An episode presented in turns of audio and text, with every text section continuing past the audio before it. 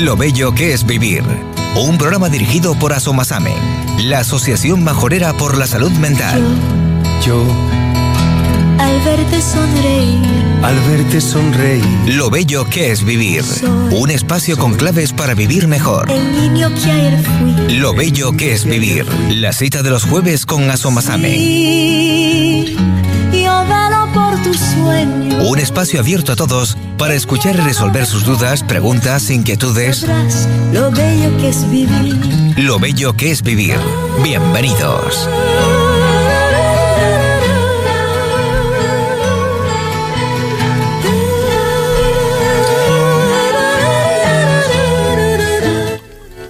Buenos días, bienvenidos y bienvenidas al programa Lo bello que es vivir. Ole. Toma ya. Les saludamos del grupo de Ocio y Tiempo Libre Asomasami, con un nuevo programa y como cada jueves. Hoy estamos en el estudio de Radio Sintonía. Fátima Pérez. Muy buenos días, Enrique. Hola. Ana Rodríguez. Nico Martín. Día, Enrique. Margarita Bermúdez. Buenos días. Valeria Esteban. Buenos días. Tomás Gil. Buenos días. Matías del Ac- Áquila. Good morning, buenos días. y Silvia Luciano. Laura Pardo. Prado. Prado, perdón. y en el control técnico tenemos a Iván Acosta y el que les habla, Enrique Martínez. Pues buenos días a todos nuestros oyentes y buenos días a, a vosotros que estamos aquí hoy compartiendo el programa con los chicos y las chicas del proyecto de Ocio y Tiempo Libre Conectando con la Vida. ¿Qué tal están? Bien. Bien. Bien, Muy bien. Muy bien. bien. Bueno, hoy les vamos a decir a los oyentes también que estamos retransmitiendo, estamos haciendo un streaming a través de la página de Asomasamen, a través de la página de Insurf y a través de la mía personal. O sea que hoy nos pueden ver que estamos aquí todos súper navideños con nuestras decoraciones, nuestras lucecitas. El estudio de Radio Sintonía está precioso. Y, y nada, vamos a comenzar. Vamos a comenzar como siempre lo hacemos con nuestra sesión de cultura guanche. Eh, después seguiremos con esa super sesión reivindicativa que nos presenta Margot. Luego nos la presentará la, la sesión No me quejo por quejarme. Después hablaremos pues de estas fechas que, que estamos ahora mismo, de las navidades, cómo compartimos las navidades, cómo las vivimos, cómo las sentimos. Y terminaremos el programa de hoy, no lo haremos con una frase positiva como lo hacemos siempre, lo haremos con un bonito mensaje de Navidad.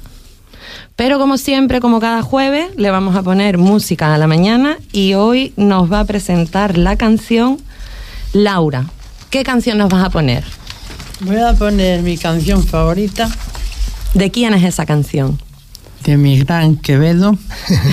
¿Qué canción vas a poner? Eh, Quevedo Biz- Bizarra.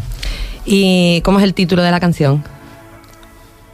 Sesión 5-2. Music Session 52. ¿Y a quién se la quieres dedicar? A todo el mundo que nos escucha y sobre todo se, las, se la dedico a mi madre. Pues para todo el mundo que nos escucha. Y sobre todo a vosotros que llevaba tiempo sin veros, Llevas tiempo sin venir a la radio. sin venir a la radio, porque estoy viviendo en Galicia y cuando vengo aquí Pues aquí en Radio Sintonía. Me gusta estar con vosotros porque me dais vida. Pues para todo el mundo esa canción que nos dedica Laura. Por la vida.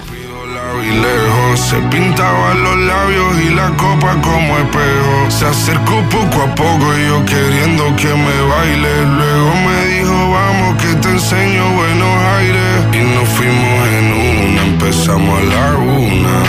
Con la nota rápido nos dieron las tres. Perreamos toda la noche y nos dormimos a las diez. Ando rezando la Dios para repetirlo otra vez. Y nos fuimos en una, empezamos a la una. Con la nota rápido nos dieron las tres. Perramos toda la noche y nos dormimos a las diez. Ando rezando la Dios para repetirlo otra vez. Dime, beba, fecha y ahorita paso a buscar.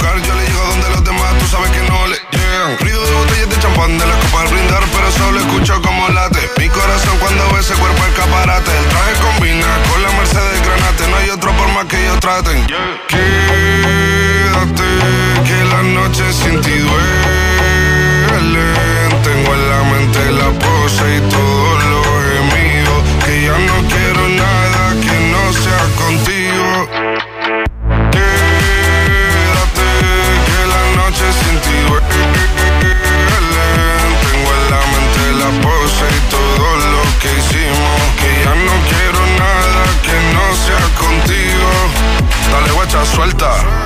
Vente pa' Canarias sin el equipaje, sin viaje de vuelta. Por la isla te va a dar una vuelta.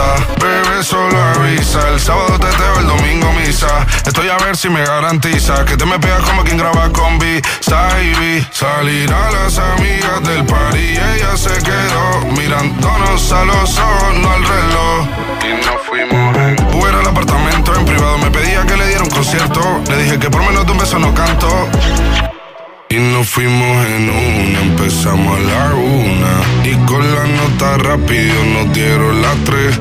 Perreamos toda la noche y nos dormimos a las diez. Ando rezando la Dios para repetirlo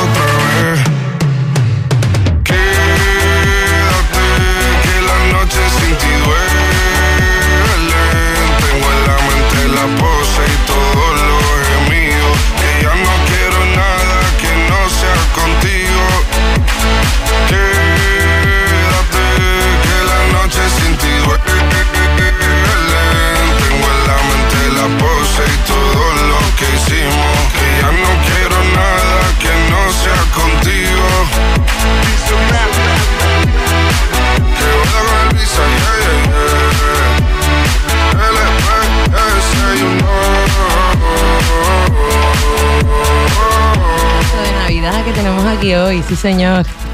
Todo el mundo bailando, muy bien. Pues comenzamos con nuestra sección de, de cultura guanche. Seguimos teniendo a Tomás ahí un poquito afónico, pero bueno, aquí presente con su sección de cultura guanche. Enrique, ¿comenzamos? ¿De qué vamos a hablar hoy? Eh, sí, hablamos de la conquista. La conquista de Canarias hay que situarla en el contexto de la expansión atlántica de los distintos estados europeos, en su afán por abrir rutas y vías de comunicación con las Indias, navegando con el continente africano para proveerse de las especies, sedas, esclavos o metales preciosos. En ese sentido, el archipiélago ofrecía una base de escala y habituallamiento muy importante para las barcas, barcos que navegaban en estas rutas, o también aprovechando sus posibilidades humanas y materiales para obtener recursos demandados en los mercados europeos, tales como, tales como esclavos, o la horchilla que se lograban, lo- lo- lograban colorantes por- para una floreciente industria textil. El proceso conquistador fue lento, duró casi el siglo XV y se realizó en líneas generales en dos fases muy características. Condicionaron la evolución histórica posterior de la isla. El final de la conquista supone el fin de las culturas y las formas de vida aborigen. En Lanzarote y en Fuerteventura, los indígenas locales eran los majos y la conquista fue en 1402. Los conquistadores Betancor y La Salle. En el Hierro, los indígenas locales eran bimbaches y la conquista fue en 1405 y el conquistador fue Juan de Betancor. En La Gomera, los aborígenes eran gomeros y la conquista fue en 1450 y el conquistador fue Díaz de Pedraza. En Gran Canaria, los indígenas locales eran los canarios. La conquista fue en 1493 y el conquistador fue Pedro de Vera. En La Palma, los indígenas locales fueron los auritas. La conquista fue en 1493 y el conquistador fue Alfonso Fernández de Lugo. En Tenerife, los indígenas locales eran los guanches. La conquista fue en 1496 y el conquistador Alfonso Fernández de Lugo. Pues aquí nos conquistaron ya a todo el pueblo aborigen. Se terminó, como dice aquí, no fuimos conquistados y se terminó todo el periodo aborigen. Duró casi todo el siglo XV, ¿no, Tomás? Fue largo. Fue a lo largo de los años diferentes conquistadores. Y, y bueno, ¿qué más, ¿qué más nos traes hoy? Repasamos esos números guanches, Sí, a ver sí, si como, nos lo como aprendemos. siempre, repasar los, eh, los números del 1 al 10. 1, Ben. 2, Lini. 3, Amiat. 4, Arba. 5, Kansa. 6, Sumus. 7, Sat. 8, Set. 9, Akok. Y 10, Marago. Perfecto, Enrique. Mira que me lo sé de memoria. Ahora, a propósito de Año Nuevo, aprendernos los números guanches. Sin papel. Y pasar del 10, ¿eh? Y pasar del día es eso, Tomás. Sí. Ahora del 10 al 20. Próximo objetivo. Margot, seguimos con un poquito de, de cultura guanche. ¿Tú nos puedes contar si la economía guanche era igual en todas las islas? No, no. Es distinta de una isla a otra. En función de las posibilidades del medio, del medio. Era una economía básica y de autoconsumo, desarrollada con unos medios muy rudimentarios y sujetos de forma constante a las inclemencias climáticas u otros, con- otros, u otros condicionamientos naturales, sequía, agotamiento y limitaciones del suelo agrícola y del pasto. En Fuerteventura la economía más importante era la ganadería. Pues muchas gracias por decirnos también eh, cómo era la, la economía en, la- en las diferentes islas. Sí, claro, es así. pues gracias por traernos, por descubrirnos siempre cositas, cositas todos los meses, Tomás. Que a ver si el año nuevo te trae un poquito de voz. ¿Sigue dejando de fumar? Sí. y ya te, te incorporas en el programa de enero y, y nos vas contando las cositas de gramática que tú nos cuentas y nos, Sí, vas menos, descubriendo más historia, esa que tanto nos gusta. Pues vamos a seguir con un poquito de música, vamos a bailar otra vez otro, otro poquito. Y esta canción también es cañera, ¿eh? Amigo Valerie, ¿qué canción tenemos ahora? Eh, canción Linkin Park Five. ¿Se la quieres dedicar a alguien? Sí, a mis amigas esas de autoescuela, a mi familia, a los de al centro de día y, y a muchos más. Y a nosotros, por ejemplo, que nunca ¿A nos toca nada. ¿Para qué? ¿Para qué? Ese estuve. Pues Bueno, nada, para también. todo el mundo menos para nosotros. Bueno, para vosotros también.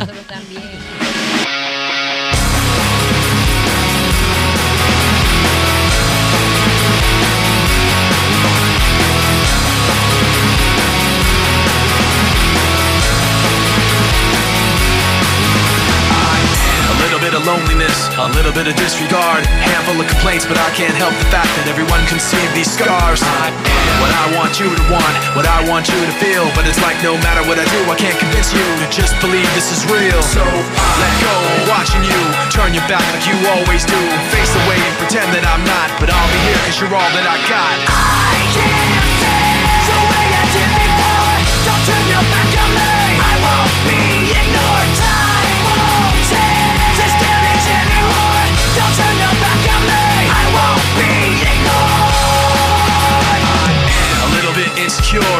unconfident, cause you don't understand to do what I can, but sometimes I don't make sense. I am what you never want to say, but I've never had a doubt. It's like no matter what I do, I can't convince you for once just to hear me out. So I let go, watching you turn your back like you always do. Face away and pretend that I'm not, but I'll be here cause you're all that I got.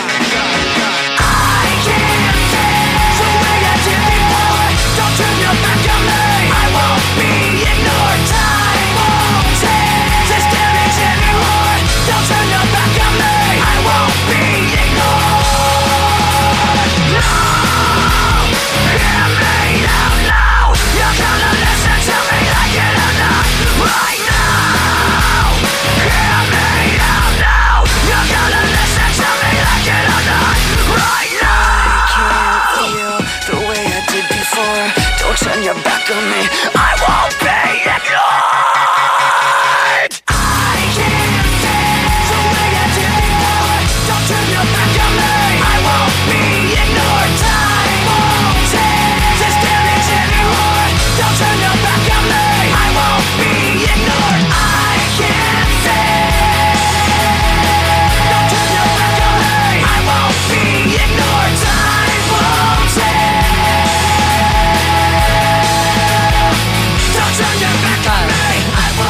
Buenísimo. Sí, demasiado. Pues continuamos nuestro espacio reivindicativo, eh, el espacio que apuesta por la igualdad, por nuestros derechos, por la accesibilidad, por la inclusión y, y por lo de por la defensa, ¿no? De Sí. todo lo que nos merecemos, Sí. que no, mere- no merecemos menos que eso. Eh, Margot, ¿nos quieres presentar este superespacio? Sección No me quejo por quejarme. Toma ya. Pues hoy vamos a hablar, a hablar un poquito de un tema que nos proponía aquí la compañera Laura. Y es de, las barreras y de las limitaciones que nos encontramos las personas con discapacidad o con problemas de salud mental a la hora de acceder a un trabajo o a unos estudios. Podríamos dividir esta pregunta, ¿no? Así para centrarnos un poco, la podríamos dividir en, en dos ámbitos, que serían pues las barreras físicas a las que no, las barreras arquitectónicas con las que nos encontramos, las dificultades, y, y otro ámbito sería las barreras sociales, ¿no? Los prejuicios que nos encontramos en el día a día con, con la gente que nos rodea. Entonces, si les parece, vamos a empezar con esas barreras físicas. ¿Con qué nos podemos encontrar? ¿Con qué limitaciones nos encontramos en el día a día? Venga, Laura, empieza. Mira, te puedes encontrar con que no- los semáforos no tienen el pitido para poder cruzar una persona ciega. muy bien. Eh, no hay rampas ni en los ni en los autobuses, o sea, las guaguas, ni en las guaguas, ni los taxis, para que pueda acceder una persona que en silla de ruedas. No hay eh, las aceras, hay siempre eh, escalones. No hay una rampita así para que pueda subir una silla de ruedas. Y es que no hay nada accesible a la silla de ruedas, a un ciego, ni nada. Ya se le ponen barreras. Y eso tiene que acabar. Eso tiene que acabar, ¿verdad? Porque algo tan fácil como poder caminar tranquilamente, ¿no? Por la acera y que una persona, por ejemplo, con silla de ruedas se encuentre esas dificultades o se encuentre una farola en medio de la acera que le dificulta el paso. Yo tengo un amigo que, tie- que anda en silla de ruedas y le perjudica un montón andar. Que muchas veces me llama a mí, Laura, necesito que vengas conmigo a hacer la compra. Porque encuentra muchas dificultades para poder hacerlo por él mismo, ¿no? Le estamos quitando autonomía a la persona. Por eso mismo. Valerie, por ahí. Pues yo digo, hay. A ver, semáforo hay uno, pero está en el centro comercial y ese sí pita, pero. No hay- pita. Pues te digo que sí. da igual, vamos a entrar en debate. Este es el mismo debate que teníamos el lunes preparando el programa. ¿Pita o no pita? Eh, es verdad que hay algunos que no pita, pero son poco probable que la gente que el, go- que el gobierno lo ponga porque o se gastan una pasta en, en poner un pitido para los ciegos y, aparte tienen que poner aparte del semáforo para los ciegos tienen que poner una cosa que los ciegos detecten Es que también debería tener las, la- las ¿cómo, cómo se llama? Un segundo. Tenía que tener las, los los, los tenían que tener también eh, los, las pasos de cebras Sí. rugosos. Muy bien. Antes de, antes de llegar a la carretera, ¿no? Como una especie de cambio de, de suelo para que las Sí, personas con. Sí, un- un- Como unas rugosidades para las personas con discapacidad visual, al tocarlo, sepan que están llegando a, un, a un paso de cebra. Que eso es una adaptación que, que suele haber en muchas ciudades y aquí en Fuerteventura, pues todavía La- falta. A ver, la tiene, pero como que no hay semáforo y. Pero en los pasos de cebra, no en los semáforos, en los pasos de cebra tiene que haber una zona justo antes de pasar la carretera, que es como una zona de cuadradito, Pero lo- diferente, el suelo es diferente para notar, para cuando tú lo, lo pises, circul- circulitos, ¿no? Depende, pueden ser de muchas formas, pero o entonces cuadrados. o cuadrado, es, es una rugosidad diferente para que las personas sientan que hay un paso de cebra. Entonces, eso es muy fácil de hacer, la verdad. Y, a- y, y- y hace accesible eh, la ciudad, que es de lo que estamos hablando. Matías, tú querías decir otra, otro caso, ¿no? Que conoces. Yo conozco una señora que siempre está por la playa en la silla de ruedas devolviendo boletos de Navidad y luego no tendría que poner el cabildo a al- alguna persona que quiera trabajar en esas cosas, silla de ruedas, para ayudar. Y yo te digo otra cosa. Em, vamos a ver. eh, y cuando están en silla de ruedas, no hay semáforo, digo, semáforo no, no hay ascensor en su propia casa y quieren salir de casa, no pueden. Están en silla de ruedas en su propia casa y no pueden salir si no hay una rampa en su casa o un ascensor. Deberían eso mirarlo también. Y por ahí, por ejemplo, a ver, Matías, ¿qué quieres decir otra Y cosita? otra pregunta, ¿no tendrían que poner cuando un, un señor en silla de ruedas no puede cruzar porque está ciego que haga un ruido el semáforo para cruzar? Claro, los hay, El- pero aquí no los tenemos. Lo tendrían que poner. Claro. o un ruido en el semáforo o lo que decimos yo y Nico, una rugosidad en el eh, en paso de cebra. Y por ahí, Margot, ¿cómo lo ves tú? Pues yo, la Habla, verdad, acércate al micro. mm, Yo porque Acércate al micro, Rosario no, es- no estoy mucho, pero en Atarajal no hay nada de rampitas ni nada para que pase las personas que son discapacitadas que no pueden, mm, que están en silla de ruedas y después tampoco hay semáforos. Sí, han puesto ahora unos discos que se iluminan, pero no es lo mismo porque un semáforo, pone rojo y después pasa, pas- no pasa. Y después verde, pero cuando pasas, ¿no? Y ahí en Atrajal no hay nada de eso. No hay semáforo.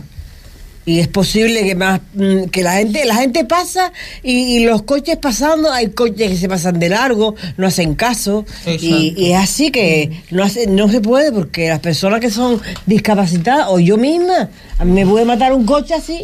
Es que Sí. y si sale y si sale zumbao y si sale mm, a mucha velocidad lleva a una persona discapacitada o un niño, una mujer, un anciano.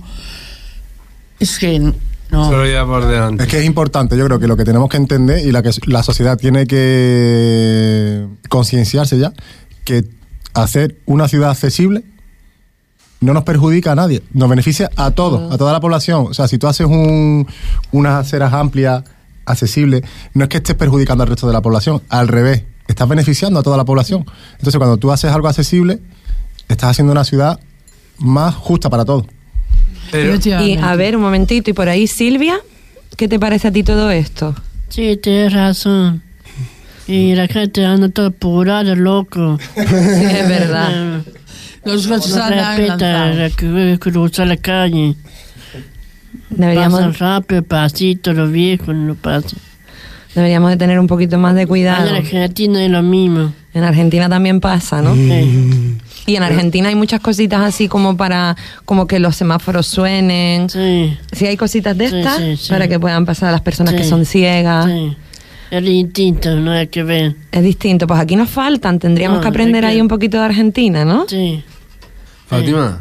Dime, una cosa, Valerie. eh, ¿Tú crees que el gobierno, viendo estas cosas aquí en Fuerteventura, porque esta isla no le dan importancia ninguna, ¿sabes? El gobierno tiene un poquito olvidadas a todas las islas. Eso Tiene, sí es verdad. tiene- casi Sí. todas las islas tienen eso, pero eh, nosotros no tenemos la oportunidad. Y- Pues aquí estamos nosotros para reivindicarlo. Eh, Claro. eh, yo voy a decir un poco, para ser un poco más positivo, que muchas cosas nuevas que se están haciendo. Se están haciendo con el cambio de rugosidad. Ponen una, una baldosa de forma diferente que puede tocar con el bastón para los ciegos, para que sepan. Y los, eh, los eh, pasos de peatones, ya el bordillo está rebajado en muchos sitios. Sé que hay muchas cosas que hacer, pero también se van haciendo cosas. Pero la acera, Las, las aceras nuevas están todas ya de esa manera las que están haciendo. pero la, en caso, la- la la- acera, la acera, si son unos No todo es negativo. unos de la silla de ruedas, las aceras, va, bajas un bordillo y subes otro.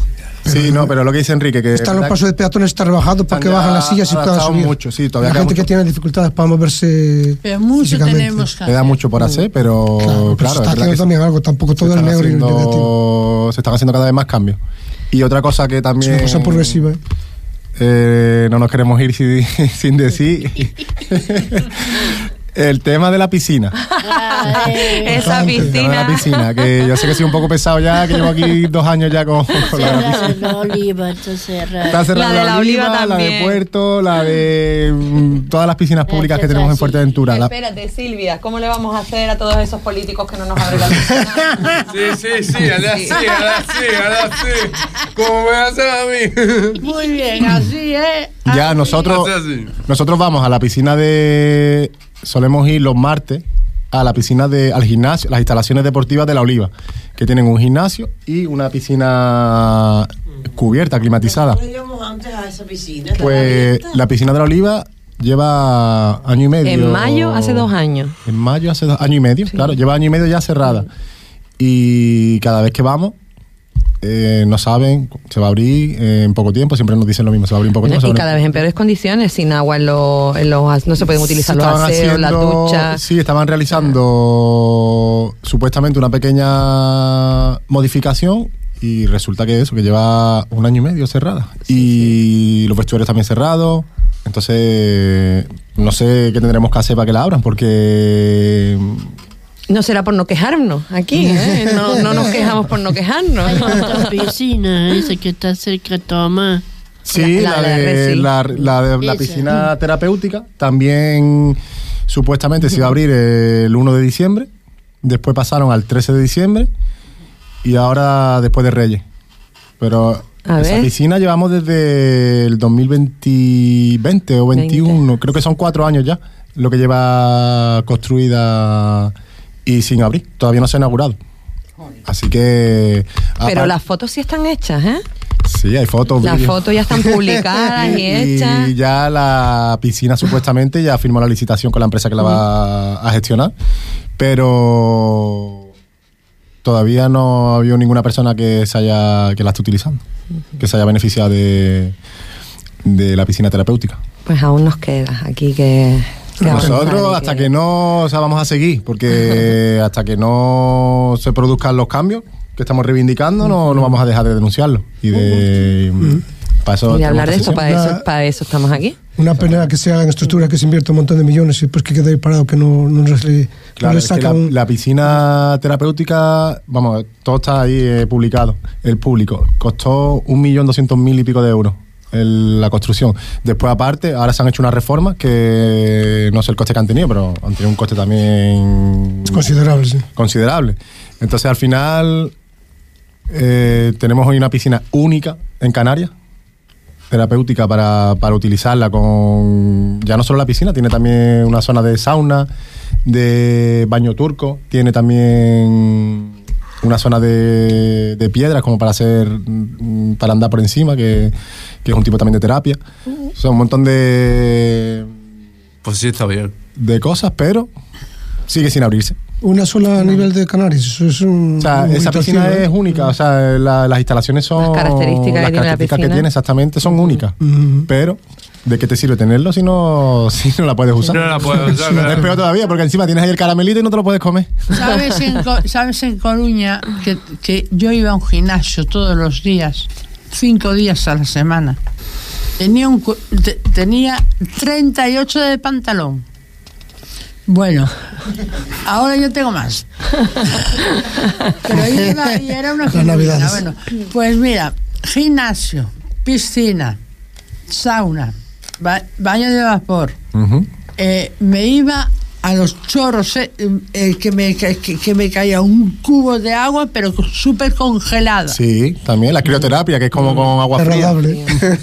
Y yo, Eso viene muy bien para, para y todo. yo iba como relajada a mi casa. Laura, ¿y te acuerdas cuando tú hacías de monitora de aquagym en la piscina de la Oliva? Y preparabas las clases y nos dabas ahí tu Mira, clase mira. de aquagym. Pues a ver si nos das una clase antes de irte a Galicia. A ver si da tiempo. A, a- a Por si la A ver si abren. Eso, a ver, a ver si nos está escuchando algún responsable.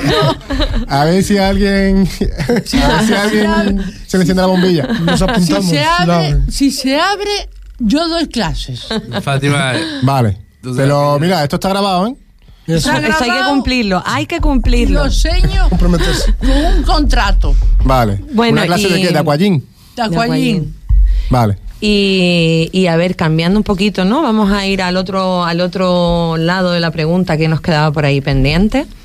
Eh, ¿Qué limitaciones nos encontramos, pero a nivel social? Cuando una persona, pues, a la hora de enfrentar un trabajo o unos estudios, o simplemente en el día a día, cuando la persona tiene o una discapacidad o una diversidad funcional o un problema de salud mental, ¿qué pasa aquí con la sociedad? ¿Qué nos pasa aquí en ¿Qué estos nos momentos? pasa en la sociedad? Sí, ¿qué Que nos pasa, Que Laura? aún, que aún no nos han tratado bien. A estos, a estos años no nos dan, ¿sabéis? Eh, ¿De qué, no- ¿De qué nos tachan? ¿De qué nos tratan? de mal, nos tachan de mal, de, de que nos pinza la cabeza, de que estamos locos, que somos unos enfermos, todo. A estas alturas de la vida. Y no quieren relacionarse con nosotros. Ah, a ver, ¿puedo decir una cosa? Por supuesto. Yo estaba. Eh, yo, eh, el tema, ya sabes, de mi carnet, eh, fallé. Pues, ¿sabes qué dijo mi hermano? ¿Tú cómo vas a coger un coche? que vas a hacer un loco en el coche? tal?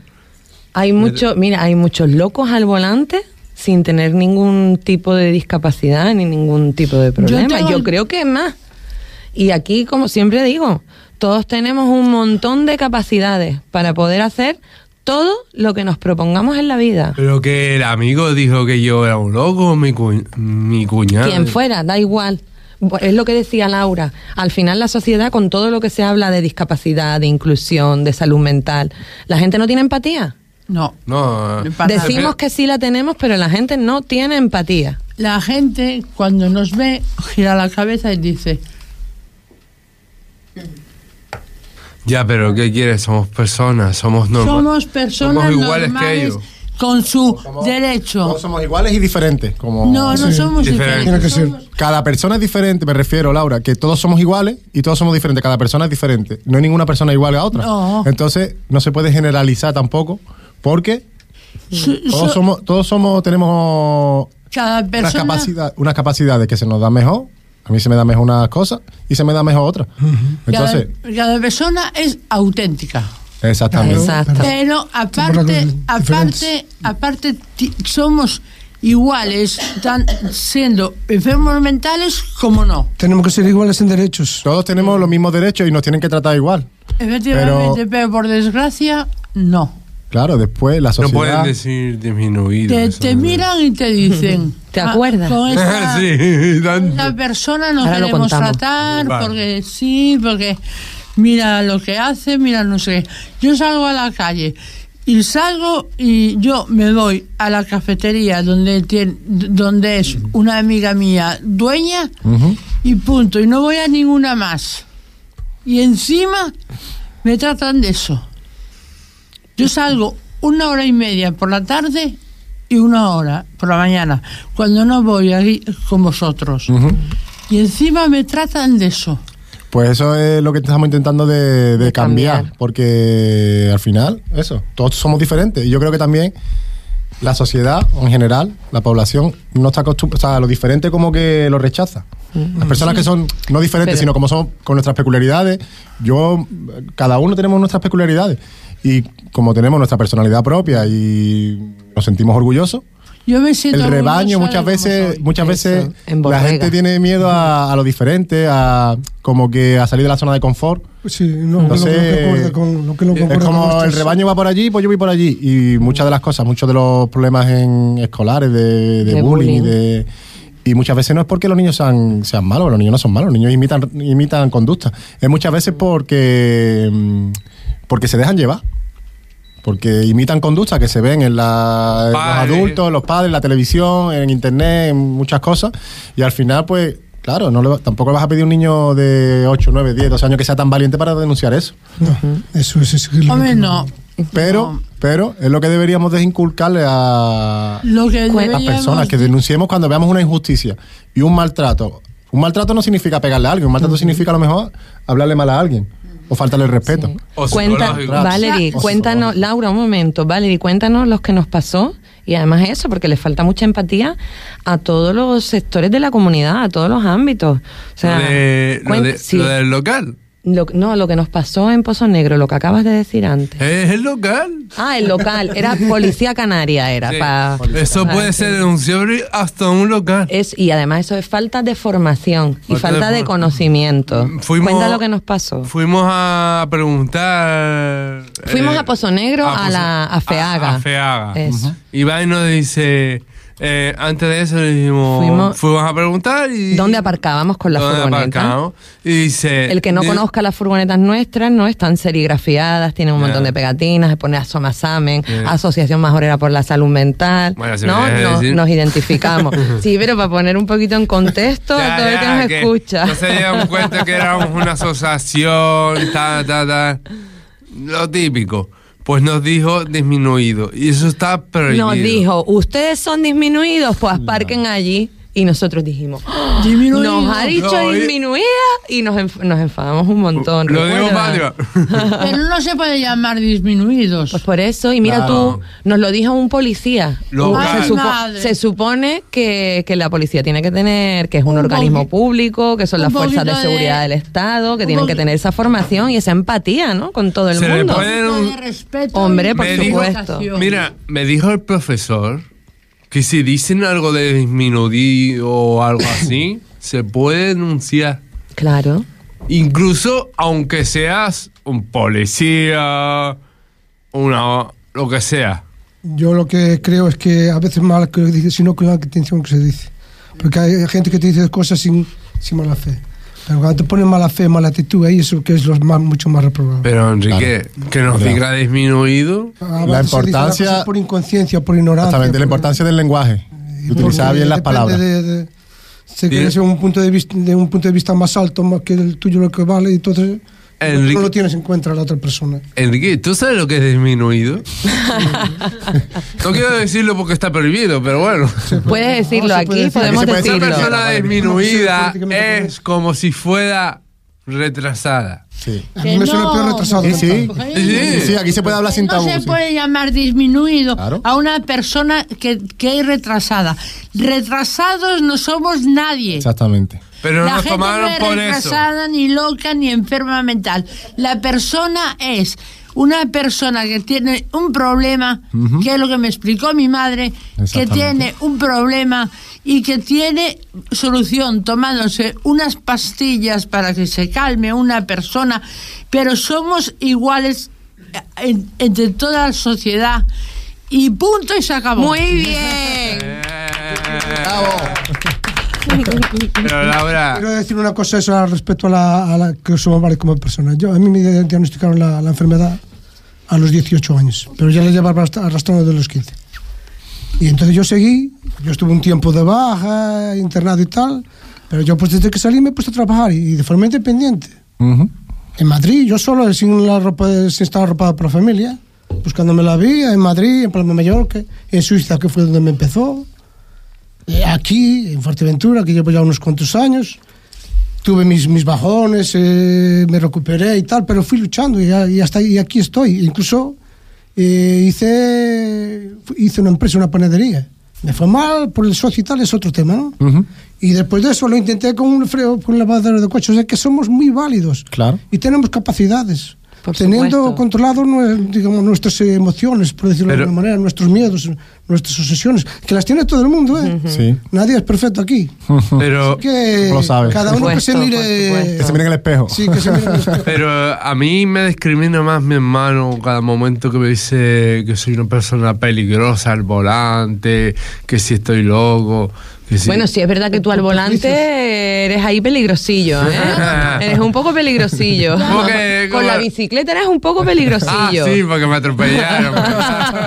Ya no cojo el coche de mi hermana. Eso te iba a decir, eso te iba a decir, que un día me crucé contigo y me atropellaron.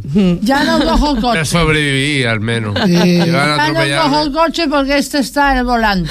Ya no cojo coche. Yo mi vida íntegra. No, hombre, vale, dije una persona ahí muy prudente conduciendo. Sí, pero me suspendieron ayer. Bueno, pero A la mira, próxima. a la tercera va la vencida. A la tercera, sí. Y yo que lo quité a la primera el, el plático. Bueno, una pregunta, otra pregunta de hablando del- de las barreras que nos encontramos a la hora de, pues, de llevar una vida eh, autónoma, ¿no? normalizada. eh, ¿qué pensáis que es más importante o qué, qué nos limita más? ¿Las barreras arquitectónicas? ¿Las barreras mm, eh, que nos encontramos en la calle Sí que sí. de manera barreras físicas? ¿O las barreras mentales que nos pone la sociedad, los estigmas y los prejuicios de la sociedad? ¿Qué pensáis que nos limita más? Yo creo que las personas que son las las barreras que nos encontramos en la calle, tanto como la, la enfermedad mental que tenemos, son más, mm, nos desprestigian más en el sentido psicológico de la persona, que de la enferma- de la enfermedad que tenemos mental, de los enfermos mentales, que no mm, precisamente mm, en la en, el- en, el, eh, en la barrera eh, arqui- arquitectónica. O sea, que te puede hundir más. te hunde más es, eh, el, como, como el de la discriminación, la discriminación sí. de la gente. sí sí O sea, te hunde más Como que te, Eh, sí te, te potencia más la, ver. la enfermedad o el problema, lo que sea, más que la, la barrera física. Claro, emocionalmente te Sí, afecta te mucho afecta más. mucho más, te, te llenan como el alma. pero la Claro. verdad es que. No eh, ya yo te digo yo he tenido amistades que me han dado de lado porque dicen no tú eres una enferma mental cuando se enteran que soy una enferma mental ya no quieren estar conmigo vaya amistad. Y yo les he dicho, mira, tú no quieres estar conmigo, tú te lo pierdes, mi niño. Yo soy una Margot, persona... Margot, y se lo pierden. porque agüita contigo. Se lo pierden Se lo todo. pierden. Porque eres tremenda. Gracias, Eh, a gracias, ver, gracias. Te voy a decir una Claro, es el cosa. alma de la fiesta. Espérate, que Ana nos va a decir A una ver, cosita yo lo, lo que quería decir que quién no ha hecho una locura en su vida. Claro, claro que sí. A mí me encantan las locuras. Esa es la esencia de la vida. Mejor sí, es una también. locura de vez en cuando. Claro, es Oye. todo- todos hemos cometido una locura en la Hacer vida. la salsa de la vida. Sí.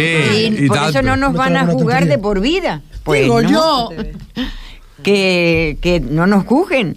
que no nos juzguen a cometer una locura de vez en cuando, que hay que cometerlas y punto. Hombre, depende si está. con- Mira, les voy a decir. Aunque tengas una pareja, ella no te va a. fa- eh, Bueno, ya eh, están aquí las parejas. de A ver, historias de amor. a ver, cuando tienes una pareja, no, no te falla nunca. Bueno, Bueno, bueno. Depende, depende. Eso depende. sería lo ideal. Mis padres siguen todavía. Eso sería Mira, lo como ideal. decía, te yo no fallen nunca. soy precisamente religioso ni nada de eso, pero hay una frase de esta de, de la Biblia, de la religión, que dice, el que, te- el que esté libre de pecado, que tiene la primera. Que tire la primera piedra. así que si no queremos que nos juzguen, no, no hay que Eso lo dijo Jesús Nazaret. Eso no sé quién lo dijo, pero, Alguien lo dijo. pero creo que me- estaba bastante acertado. Pero mira, yo tuve una pareja de cuatro años y me decepcionó. Así que las parejas no duran toda la vida. Bueno, Pero padres pero- llevan 40 años juntos. Yo con o respecto a 30 y eso, que yo Hay me parejas que todavía duran. Hablando de eso, con respecto a eso, que yo me casé también que después de, de tener la enfermedad. Yo hice la, mi vida normal, fui siempre Claro. independiente y me gusta serlo, económicamente incluso. Y, mi- y mis Y abuelos. me Espérate, casé, Laura. Me casé a los 42. Compré un piso hace poco, así que he hecho Eh, más yo siempre algo. tiempo, si, claro. si lo miro por un lado, he hecho cosas que no he hecho que supuestamente normales, entre comillas. Claro. ¿Comprendes? Y yo con todo lo que, con la cara que llevaba, gracias a Dios tengo que lo ayude de mujer, que es muy importante mi vida. Ujú. Es la, la base fundamental. Va. Nancy, un saludito. Lo mal, vamos. Soy Laura, Nancy, hola. He conseguido salir adelante. ¿Qué, Tengo Nancy? y los tengo, ¿eh? Y tengo mis bajones. Y, Qué bueno. Ah, Y ahora, em, antes aguantaba más cosas, ahora físicamente ya no aguanto tanto. Sí, esa rodilla ahí, pero el otro día, mira, el otro día aguantaste el partido entero, ¿eh? Eso también, y más El cosas. otro día-. El otro día. Lo dieron todo. Eh, Lo peor Eh, son los aquí también mentales. el, y el Matías. Lo Yo, dieron todo. Matías, Todo. Enrique. La afición. La ver, afición la afición es importante, ¿eh? que llevaron hasta un Laura cartel. con su pancarta. Tú también eres afición. Las dos. Es que Ana, Fátima, Laura. Ana aplaudiendo a las palmas. Y yo diciéndole que me voy a enfadar porque tienes Que el que... otro día jugamos un partido, hay que explicarlo para que la gente lo sepa. El otro día jugamos un partido contra. Oh. Las contra Palmas. la Fundación de Las Palmas, en Morrojable. 3-5. y fuimos con una selección de Fuerteventura, los mejores jugadores de Fuerteventura. Eh, Indiscutiblemente, los mejores. No, Eh, pero, la selección la hicimos nosotros. eh. pero Nosotros- Matías es buen, es buen, es buen portero, Cabe, Matías. ¿eh? cabe destacar a todos los jugadores. La verdad es que hicimos un partidazo. ¿no? Un partidazo muy grande. El ¿eh? otro equipo y... Hombre, El otro, puede- equipo, el otro equipo apretaba, pero el, el de Fuerteventura iba muy bien, ¿eh? Las Palmas tiene un pusiste equipazo. delantero. Y lo que estaba... Claro, es que ¿Sabes que las yo- características tuyas son de, de goleador, ¿vale? No, pero el problema es que como me doble el tobillo, Ya. olvídate. Pero bueno, lo que estábamos diciendo que entonces jugamos contra Las Palmas y fueron, vinieron a animar a los equipos Laura, Ana y Fátima. Y una de las aficionadas que vino, en vez de animar al Fuerteventura, estaba animando a Aquí, equipo de la culpable. Aquí, la culpable. Ah, La culpable. Y Fátima yo animando a Fuerteventura. Y yo con la Por pancarta. supuesto, qué bien, pasamos un día muy bonito, ¿eh? Sí, bastante lindo, ¿eh? Yo también animaba la- a lo de Fuerteventura, pero cuando Bueno, ahora lo quiere arreglar. cuando lo de Las Palmas Arregla, arregla. Tú la arregla. aplaudía también. ¿Qué, Matías? Sí, sí. Yo me divertí mucho, jugué muy bien de portero. Tengo otras ganas de jugar contra Las Palmas. Jugaste súper bien, Pero, además que lo dijeron, Bien, paraste muchos goles. lo dijeron Salvador hasta los equipo. entrenadores de allí de Las Palmas Sí, sí, sí. y los técnicos y demás que venían, todos estaban alucinando contigo, cómo te tirabas, cómo parabas. Eso es fácil. No es fácil, no es nada fácil. Todo el mundo no se, para ti sí, pero todo el mundo no se tira como tú te tiras detrás del balón, sin miedo ninguno y a por todas. Yo casi me ¿Cómo como- terminaste con, el- con el costado de aquí? No, no dolía eso. No dolía, pero lo tenías todo reventado. Un golpe fuerte. Eso no es nada. Eso no es nada, pero porque tú eres guerrero. Pero toda la gente no lo soporta. Pero a ver, a ver. Vamos, que para resumir, si no fuera por, por Matías, como los huevos que hay una docena por lo menos. Ya, yo casi me como el portero el otro. Dime. Cuando yo era pequeño jugaba a lo bruto con los mayores. Se nota ese, esa Esa, ¿verdad? Y me daban muchos balones en los huevos y en la cara.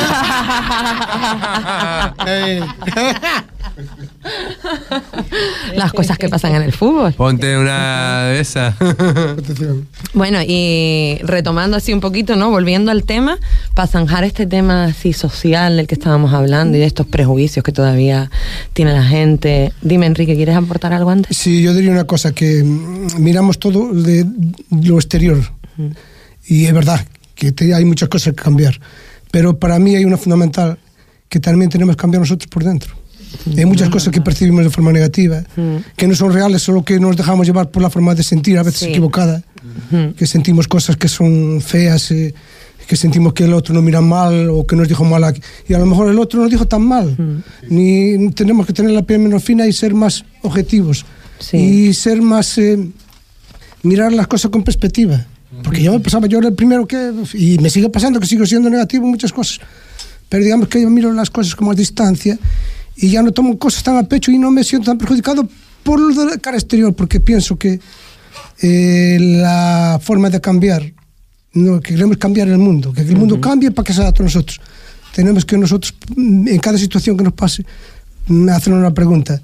¿Qué es lo que puedo aprender de esta situación? ¿Qué es lo que puedo eh, hacer para que sean mejor las cosas? Eso teníamos que hacerlo casi a cada minuto de la vida. Y no nos dejamos llevar por, lo, por la coyuntura, por, por el contexto, por aquella mirada, aquel, aquella que se me entonó la voz. O, la verdad, a veces es cierto, ¿no? Pero digamos que mm, el cambio está primero en nosotros. Un buen mensaje. Si ese, cambiamos Enrique. nosotros, cambia el mundo también a nuestro alrededor. Mira, muy buen ese- Sería mensaje. muy, muy, muy importante. Muy buen mensaje. Ese mensaje también lo veo bien. Vale, pues si les parece así, para terminar con este tema, digan cada uno, man- lancen ese mensaje a la sociedad, digan cada uno lo que opinan de estos estigmas, de estos prejuicios que tiene la sociedad. ¿Cómo, cómo cuál? Lo, como, lo que a ti te nazca, lo que a ti te salga, como tú te sientas, cuan- Yo, yo me siento, yo me siento eh, muchas veces discriminada por la gente de fuera.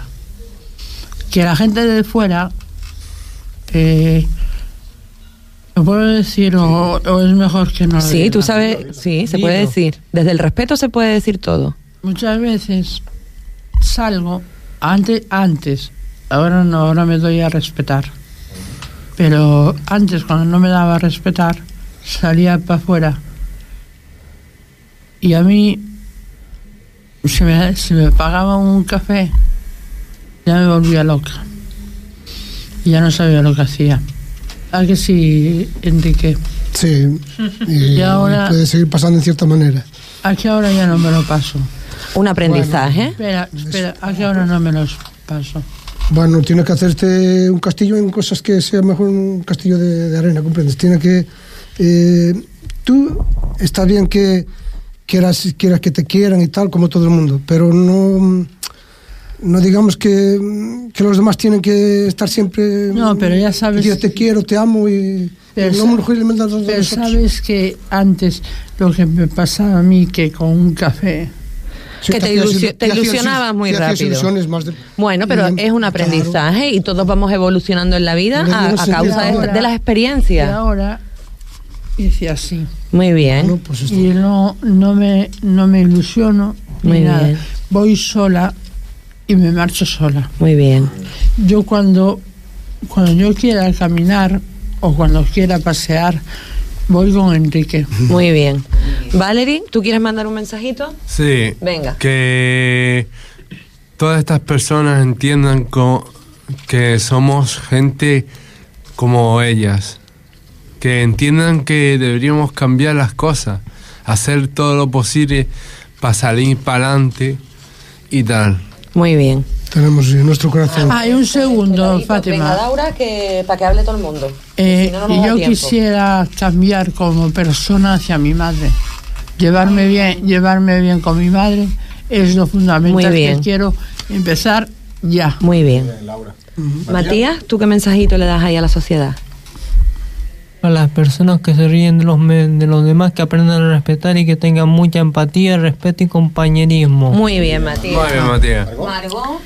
Bueno, yo quiero mandarles un mensaje a todas las personas eh, del mundo entero, tanto porque es que precisamente ahora llegan, la- están, llegan las navidades y debemos estar todos unidos, todos unidos, porque nosotros, como dice, decimos todos aquí, somos personas normales. ¿No lo ves que somos personas normales? Tenemos una enfermedad mental, porque hemos tenido baches en la vida y se nos ha creado una, una enfermedad mental. Pero no, que nos traten al igual, por favor, por favor. Porque ya es lo último, ya que te amarguen la vida así de esta manera. Silvia. Es verdad. Muy bien, Margot. Yo también quiero con mi familia. Vero, José, el mundo mucho José, la Vero. Que te quieren todos mucho. Leandro, mi papá, mi gatito. Todo. Muy bien, Silvia. lindo esta fiesta. Venga, pues con estos mensajes tan bonitos nos vamos a la siguiente canción que nos presenta aquí nuestro compi porterazo Matías. Venga, Matías. Y Maggie Dragon Thunder. ¿Y a quién se la quieres dedicar? A todos los de Asomasame, su familia y a mi familia. A Muy la- bien, alguien que nos dedica una canción, bravo Matías. Y a los de Las Palmas. yo al principio. Ah, yo no te la digo. The mode, have a seat in the foyer. Take a number. I was lightning before the thunder. Thunder, thunder, thunder, thunder, thunder, thunder, thunder, thunder, thunder, Thunder, thunder, thunder, feel the thunder. Lightning and the thunder. Thunder, feel the thunder. Lightning and the thunder. Thunder, thunder. Thunder. Kids were laughing in my classes while I was scheming for the masses. Who do you think you are? Dreaming about being a big star. They say you're basic, they say you're easy. You're always riding in the backseat. Now I'm smiling from the stage while you were clapping in the nosebleeds. thunder, thunder, thunder, thunder, thunder, thunder, thunder, thunder, thunder, Thunder, feel the thunder. thunder, feel the thunder. Lightning and the thunder.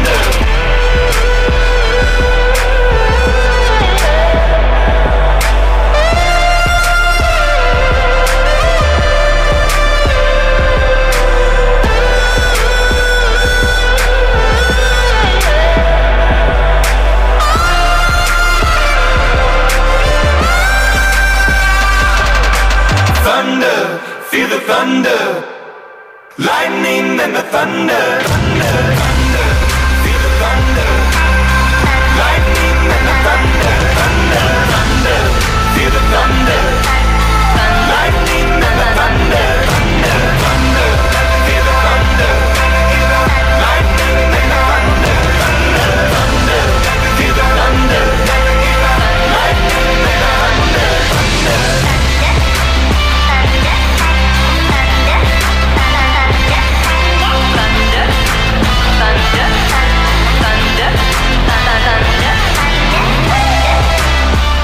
Continuamos en lo bello que es vivir con los chicos de Ocio y Tiempo Libre, conectando con la vida. Saludamos a Agustín, que estaba por ahí en el Instagram. Saludamos a Judy, que se acaba de unir. Saludamos a nuestro Johnny, que también está por ahí. Saluden a Johnny, que nos está viendo desde Las Palmas. Johnny, Hola, te echamos de Johnny. menos, Hola, compañero. Johnny. Guapo. Y continuamos. Y es una fría noche de invierno. La oscuridad está inundada de destellos luminosos de todos los colores. Rojo, violeta, amarillo, granate, azul. El ambiente se llena de música y de murmullos, villancicos, conversaciones, risas, el andar precipitado de la gente, los abrazos, los besos. Las calles se engalanan, hay árboles de Navidad, nacimientos, adornos llamativos, maravillosos juguetes, exquisitos dulces. Es tiempo de alegría, de reencuentros alrededor de la mesa, tiempo de ilusiones, de paz, de amor. La Navidad, un tiempo mágico donde viven camellos, reyes, pastorcillos, Papá Noel, estrellas y regalos. Un mundo de fantasía y de inocencia, un mundo repleto de cariño y de ternura. Qué suerte todos los años poder disfrutar de la Navidad. Es una suerte poder disfrutarla, ¿no? Claro. Fátima. ¿Cómo pasan? Quiero que me cuenten un poquito cómo, cómo pasan la Navidad. ¿Quién quiere empezar? Tú, Matías, vale. Yo la Navidad lo paso muy bien porque me voy con mis padres a comer por ahí. También me regalan unos regalos guapísimos. Es verdad, tus reyes todos los años son súper chulos, ¿eh? Todas las cosas que te regalan para reyes. Porque me quieren mucho mis padres, igual que lo de los demás a ellos. Por ahí, ¿quién más quiere hablar? ¿Cómo pasa la Navidad, Laura? Venga. Yo la Navidad la paso muy mal. Me falleció mi padre con 62 años de edad hace, hace años y desde eso no soy la misma. Por mí, como si no haya Navidad. Bueno, pero, Pero- pero ¿te acuerdas el otro día que dijimos que es verdad que todo el mundo pues tiene sus ausencias, tiene sus tristezas, nos gusta más, nos gusta menos, pero que hoy lo íbamos a hacer de manera súper positiva. Y yo, Fátima, ¿me dejarías hablar un momentito? Venga, sí. A mi madre quería decirle que no quería llevar mal eh, con ella. A ver si empezamos a tener una relación normal como madre e hija y yo estaría dispuesta a que a tener una charla o lo que fuera para que ella y yo nos llevemos bien a partir de ahora. Pues claro que sí, muy bonito, muy buen propósito para comenzar el año. Y, Sí. y ya ni- la Navidad, eh, este año trabaja mi hermana el, el, el día de, de Nochebuena. El día de Nochebuena estamos yo y mi madre. El día de Navidad viene mi, mi hermana más mi ahijado. El día de fin de año viene mi hermana. Venga, Laura, para, para que nos dé tiempo a hablar a todos un poquito. el día, el día de el día de año nuevo, nuevo viene una amiga de mi madre y los reyes estamos todos juntos. Muy bien. Valerie, por ahí, ¿qué cosas Bueno. típicas hacen? ¿Cómo pasan la Navidad? Venga. ponemos el árbol de Navidad. Muy bien. Pero en, en casa de mi hermana ponen el Belén. Y nada. ¿Todos juntos también? Comemos, a veces, a veces yo he hecho comida y tal. Y solemos hacer la comida de Navidad, comer. Y cada 1 de enero es el santo de mi padre y mi hermano. Y lo celebran. Muy bien. ¿Enrique? Pues yo la Navidad ahora sinceramente no la vivo con la intensidad de como cuando era niño, ¿no? Ya para mí no tiene esa mágica. He perdido la inocencia y ya digamos que estoy un poco de vuelta de todo y también miro un poco de las cosas negativas que también mucho mucho de materialismo y tal, y muchas cosas son de como muy artificiales, muy... Mucho consumismo, muy- eso sí es verdad. Muy puestas con calzador, ¿no? Y, para mí tiene muchas perspectivas también, pero vivo la Navidad de forma normal. Ya, eh, yo y mi mujer, que también somos, ellos también fui a lo mejor de, si tuviéramos más familia juntos, pues a lo mejor eran un poco más, digamos que, más, eh, más buenas, por decirlo de alguna manera, por no entrar de... Pero bueno, disfrutan mucho uno del otro, que Sí, también. oye, tampoco, para mí tampoco son unas... eh, Claro. Hay gente que no le va a estar bien, a mí no me... Digamos que soy más, más neutral. No vivo con la, con la fiesta de antes, de la alegría de cuando era niño, porque tienes otra ilusión, que los reyes, que estar todos juntos, que no sé qué, pero bueno, oye, también es normal, ¿eh? Que lo- uno también, con esa perspectiva que decía antes, a ver las cosas se da un poco más de... Un poco más de vuelta. ¿Y por aquí, mi Anita? ¿Cómo Pues- vives la Navidad? Pues yo antes, lo que dice Enrique, antes la vivía con más ilusión, pero ahora ya es deseando que terminen ya. que, que no es igual, va uno perdiendo la, la inocencia La ilusión. Mm, y la ilusión. Ujú. Pero bueno, les deseo también feliz Navidad a los Sí, que hombre. les gusta la Navidad. Pero los niños, es la ilusión de los niños, no de los ¿verdad? Sí, es para los críos, más que nada, porque la Navidad es, pues, eh, la ves como todos los días. Vamos a, a darle la vueltita por aquí a la cámara para que salga nuestro Matías, que nos va a contar ahora cómo pasas tú la Navidad, Matías, que estás ahí con el dedo para arriba, como en la clase, como en el colegio, porque quieres hablar. Cuéntanos. Yo en fin de año, el último día del año, me quedo hasta las 2 y luego cuando suenan las campanadas me como las uvas y luego tiro voladores de colores. Y lo más que te gusta es tirar los voladores, ¿no? Vuelve loco y me motiva. Más que a comer las uvas. Yo la Navidad la paso en, bueno, alegría y tristeza a la vez, pero siempre procuro estar alegre, ¿no? Aunque hace cinco meses murió mi madre y no es lo mismo pensar que ya en la yo la Navidad el el 24 y 31 voy a casa de mi hermana a cenar.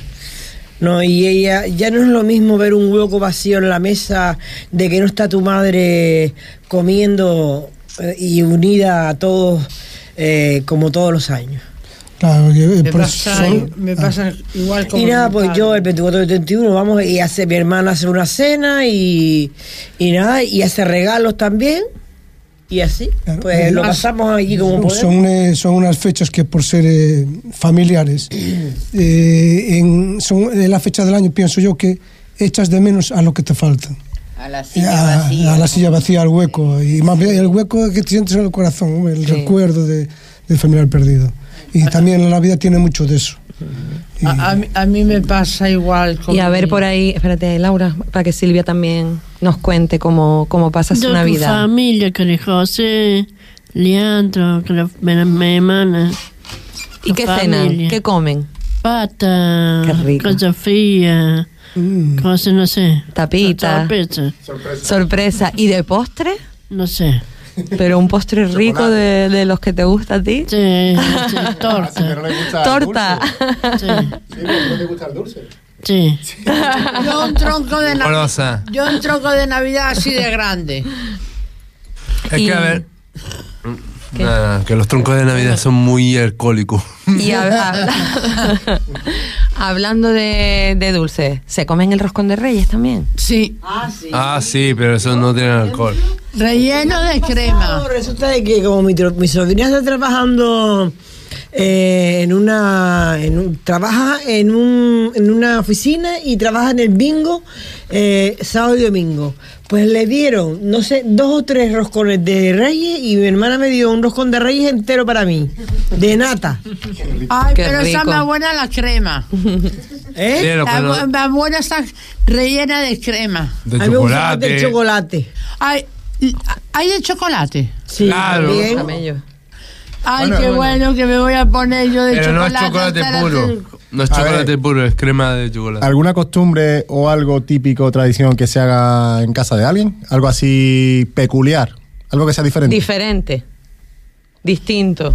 A quien, aunque sea, esté en Fuerteventura y no esté en Galicia, yo me hago el típico cocido gallego.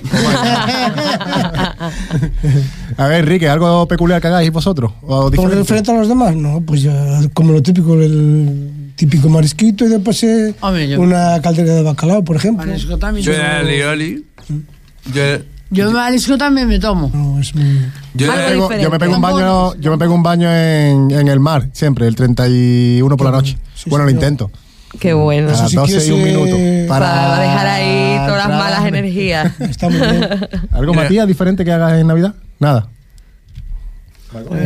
yo sí, el mojo. bueno, pero el mojo en Canarias es algo típico, no El es mojo- diferente. El mojo por la Navidad. El mojo de.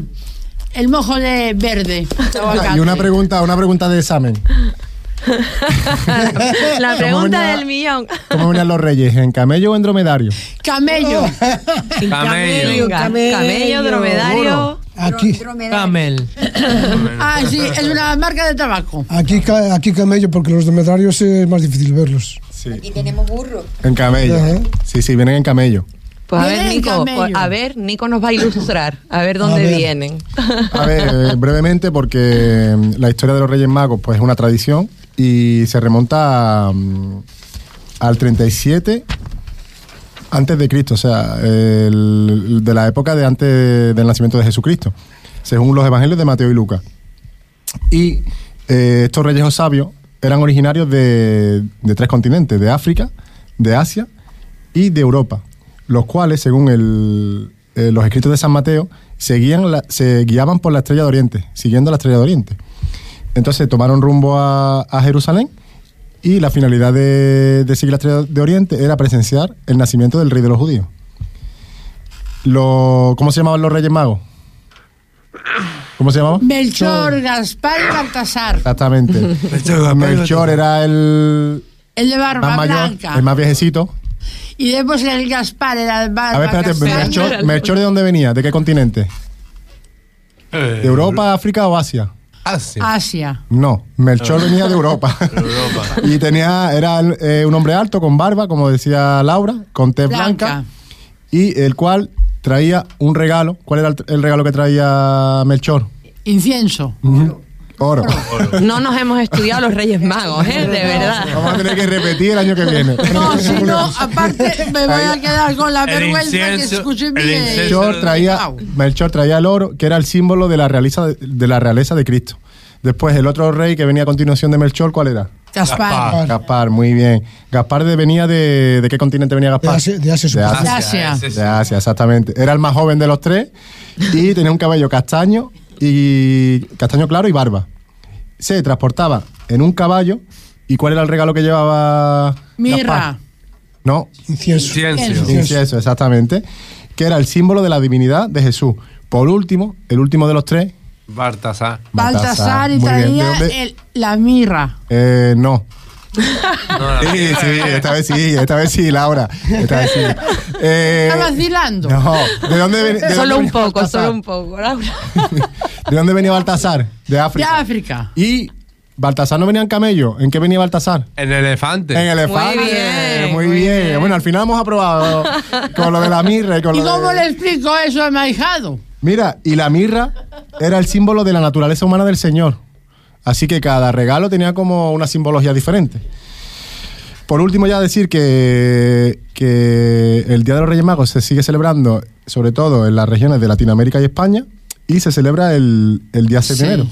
6 de enero. Exacto. ¿Cuál es vuestro rey favorito? Sa- Baltasar. Baltasar, por aquí. ¿Baltasar? Baltasar. ¿El tuyo, Matías? Ninguno. ¿Tú eres más de Papá Noel? Yo también soy más de Papá Noel. Yo cuando Yo era chiquitita, que no tal, yo ya cogí como a Baltasar como mi rey favorito. Yo creo que es el rey favorito de todos los niños. Sí, Porque Yo mi, me qued- mi hijo también, el suyo es Baltasar. el- Dicen que es el que más regalos da. Yo no discrimino a ninguno. Yo me quedo con Gaspar, que es el que tengo de la foto cuando bebé, ¿eh? con Gaspar y ese es el mío. Yo me quedo con los tres, por si falla uno me da el otro. También, buena lección, buena lección, Enrique. Y, y les parece si para ir terminando decimos así, pero rapidito, ¿eh, Laura? ¿Vale? Una cosa. Algo así rapidito. Eh, mandamos, o sea, nos quedamos con un propósito para el año nuevo o algo que nos gustaría que sucediera o el espíritu navideño, que es el espíritu navideño, que es la verdadera esencia, una cosita así. Lo único que quiero es que mi familia la recupere. Muy bien, súper bonito. Yo necesito a mi familia, no, que, que la recupere y estaré... Que la tienes, no la tienes que recuperar porque la tienes. Tengo familia, pero Claro. no, mm, la tengo que recuperar que está muy negra conmigo. apretar ahí esos lacitos, estrechar esos lazos y esa unión, ¿no? Pues ese es tu propósito para Año Nuevo. ¿Valerie? Mi propósito, cambiar y poder sacarme el carnet. Ah, pues muy bien, que los Lo Reyes Magos se traigan verdad. el carnet. Oh, si me saco el carnet, vamos. Vamos, no te vemos el pelo ya entonces, vale. Espera, acelera tú. Enrique, ¿tu propósito para este año? Eh, de este año y de toda la vida. Mi ideal sería, no sé lo que tengo que hacer, pero tengo el problema de procrastinar, o sea, dejar todo para mañana. Todo para mañana y eso mañana nunca llega. Y sigo siempre en los mismos problemas y en la misma tesitura, en el mismo círculo vicioso. Eso sería, vamos, para mí fantástico y perseverar en las cosas buenas, claro. Muy bien, Anita, por aquí. Eh, pues yo pediría salud y estabilidad económica también y, eh, armonía, unión. amor? Amor. no. Hoy el programa parece de... A- amor, amor sí, de pero de, amor y de mi paz. familia. Pues yo voy a pedir mm, poder compartir. ¿Un qué? Le un digo, nieto. Ah, ah, Ana, ah. un nieto. Ah, digo, yo no, yo no, Ana. No, tú también. No, no, no, yo todavía no. yo voy a poder, yo voy a pedir poder compartir muchos programas con ustedes el año que viene. Ese es mi propósito. Sí, como tu hijo tengo con la mía. Por aquí, Matías. Ay, mira, le iba a pasar hasta el micro. Yo voy a pedir empezar el año bien tranquilo, comportarme, ganarme el euromillón y enseñar mis fotos en la gala. Muy bien, Matías. A lo mejor me toca a mí. O no. Nico. Yo voy a pedir lo mismo que Ana, salud y que mm, Tengo el número. seamos Valeria. felices y que, mm, que dentro de lo que cabe, pues bueno, la- las autoridades, los políticos, bueno, de quien sean la, mm, las competencias, pues todo sea un poquito más, más inclusivo de lo que de lo que está de lo que está hoy a día de hoy, que se siga mejorando. Margot. Bueno, yo deseo, como estábamos hablando antes, que, que las personas eh, se apiaden, de- no se apiaden, quiero decir, que las personas comprendan que nosotros no somos iguales que los demás, que este año ya empiecen las personas a comprendernos. Y aparte de eso, que también que yo estoy un poco triste, como lo que como digo, mi madre murió, no es lo mismo una madre que otra persona, bueno, de otra persona también, pero no es lo mismo una madre que te ha traído al mundo que no, por ejemplo, un amigo, un amigo también, pero una madre ya te trajo al mundo y es diferente. Y entonces nada, pues estoy a ver, animarme, lo que quiero es animarme esta ma- a este año, empezar más animada y más alegre. Muy bien, Margot. ¿Y Silvia? Eh, eh, salgo a todo, que les pase lindo la fiesta, como mucho, como poco, No se pongan gordote. Les pase lindo. Vamos a hacer un plan de, de deporte y actividad física, ¿eh? Para reducir un poquito esa grasa. Sí. No te creas. El día Silvia, del- esos son los propósitos del año que viene. Gracias. ¿Y qué más, Silvia? ¿Algo Eh, más? Que lave pronto la piscina. ¡Eso! Que hace espera. Pues vamos a poner la última canción para irnos despidiendo y vamos a poner el conocido villancico tradicional de todos los años de María Carey, el All I Want for Christmas is You, pero con un puntito nuestro que le hemos puesto súper especial y además hoy como toda la música es cañera, este también, el remix. El revés. Don't want a lot for Christmas. I need.